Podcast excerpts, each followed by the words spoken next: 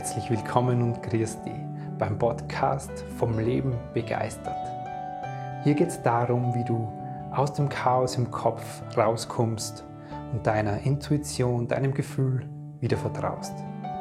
Ich bin dein Gastgeber Stefan Peck und als intuitiver Lebensgestalter unterstütze dich dabei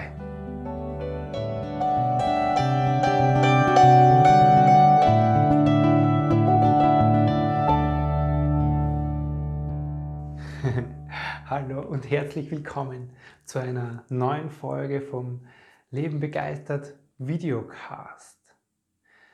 Vielleicht hast du es gemerkt, jetzt waren jetzt zwei, drei Wochen Pause im Podcast und im Videocast.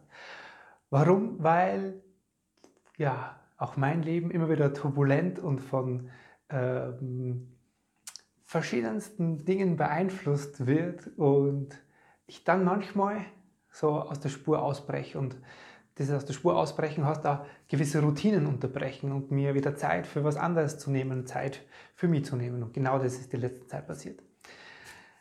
Heute in dieser Folge, in dieser Folge geht es ums innere Kind.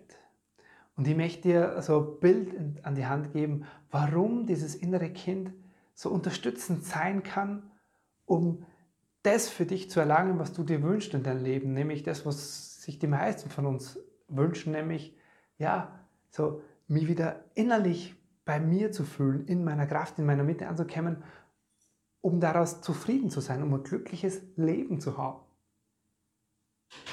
Und da ist das innere Kind einfach für mich so ein einfacher Zugang dahin, das zu ermöglichen. Genau.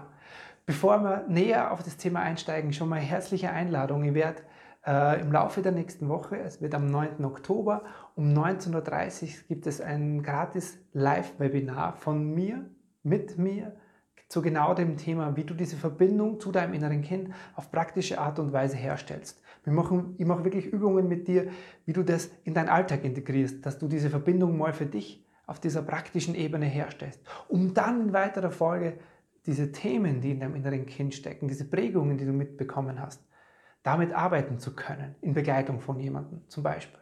Genau, herzliche Einladung hier unter dem Video oder äh, äh in den Show Notes äh, im Podcast findest du den Link zum Webinar 9. Oktober 1930.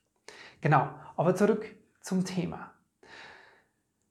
Warum ist das innere Kind so wichtig? Oder es ist für mich so ein, es ist ein einfacher Zugang dahin, in die Bereiche in uns, die uns unser Leben, die unser Leben maßgeblich beeinflussen. Vielleicht folgendes Bild dazu, das es verdeutlicht. Alles, was uns ausmacht, ja, wenn, du, wenn man so ein gewisses Verständnis oder wenn man so allgemein skizzieren will, alles, was uns ausmacht, ist ja, sind wir in unserer Energie, in all das, was in uns gespeichert ist. Und die bezeichnet es, all das, was in uns gespeichert ist, ist, unser, ist in unserem Bewusstsein vorhanden. Alles, was du mitgekriegt hast an Erfahrungen, die, du, die dich geprägt haben, alle, alle genetischen Voraussetzungen, die du schon mitgekriegt hast, alle, alle Prägungen, die du in deiner Kindheit erfahren hast, alle, alle Vorbilder, die du gesehen hast in deiner Familie, alle, wenn man so will, auch zurückgehend, alle, alle aus deinen Vorfahren und Ahnen, all das, was du schon als Paket quasi mitbringst in dieses Leben, ist das Information in dir irgendwo gespeichert. Das macht dich als Mensch heute so, wie du bist, aus. So, jetzt ist es aber nichts, was in dir irgendwo rational gespeichert ist, sondern es ist viel mehr emotional gespeichert. Es ist viel mehr unter der Oberfläche. Und dieser Teil unter der Oberfläche, der beeinflusst unser Leben maßgeblich. 95 Prozent dessen, was uns unser Leben beeinflusst, liegt eben unter dieser Oberfläche, liegt unbewusst in uns. Sind genau diese Prägungen aus der Kindheit, sind genau diese Erfahrungen, die wir schon gemacht haben, sind die genetischen Voraussetzungen, die wir mitbringen, die körperlichen Voraussetzungen, die wir mitbringen. Das ist alles an Information und unser Unterbewusstsein arbeitet 24 Stunden am Tag, nimmt alles weitere auch noch auf aus unserer Umgebung. Also an Gesellschaft, an Werten, an Druck, an Belastung, an finanziellen, an, an Bildern, die wir haben von Beziehung führen, von Leben gestalten, von Arbeitswelt, von ähm, wie das Leben so funktioniert, all das wirkt auf uns ein und speichern wir als Informationen an uns ab. Und das wirkt aus uns raus. Das ist das, was man nicht sehen kann, was du aber immer fühlst, wenn dir irgendjemand begegnet. Wo, wo man sagt, jemand hat eine gute oder positive Ausstrahlung oder jemanden begegnet, jemand begegnet dir und du hast das Gefühl, pff, da stimmt irgendwas nicht. Das ist Bewusstsein, das in uns gespeichert ist. Und wir wirken aus diesem Bewusstsein heraus, aus all diesen Informationen, die in dir, in mir, in uns gespeichert sind, die wir aber rational gar nicht alle erfassen können. Da kommt der Verstand nicht hin. Das heißt, was wir brauchen, ist ein Schlüssel, um dahin zu kommen. Und der Weg dahin, der kann nur übers Fühlen, über die Intuition, über die Wahrnehmung, übers Herz, über die Liebe gehen. Alles andere hat dahin keinen Zugang. Wir glauben immer, unsere Welt über unseren Ratio, über unseren Verstand, uns selber verstehen zu können und Dinge in uns verändern zu können, Einfluss zu nehmen, uns Dinge einzureden und, und, und.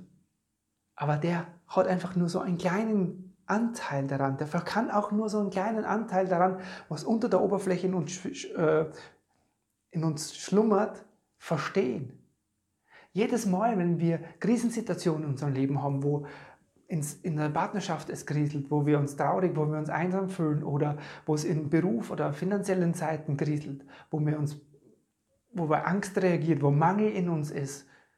All diese Dinge reagieren dann, da greift dann in uns emotional auf dieses Unbewusste in uns, auf dieses, auf dieses Bewusstsein, auf diese Information auf uns zu.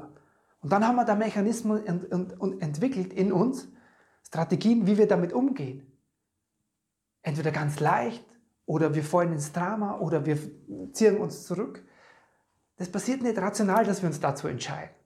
Das heißt, alles, was unser Leben beeinflusst, auch der Großteil davon, liegt da in unserem Unbewussten, da wo wir rational nicht hinkommen. Da liegt es in uns. Und wir brauchen also einen Weg dahin zu gehen.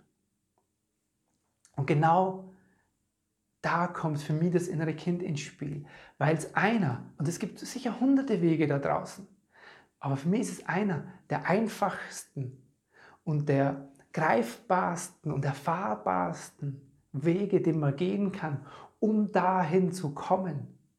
Um eben zu merken, was liegt denn unbewusst in mir, was schlummert denn da in mir, welche Bedürfnisse trage ich denn eigentlich in mir, die schon seit der Kindheit nicht gestillt sind?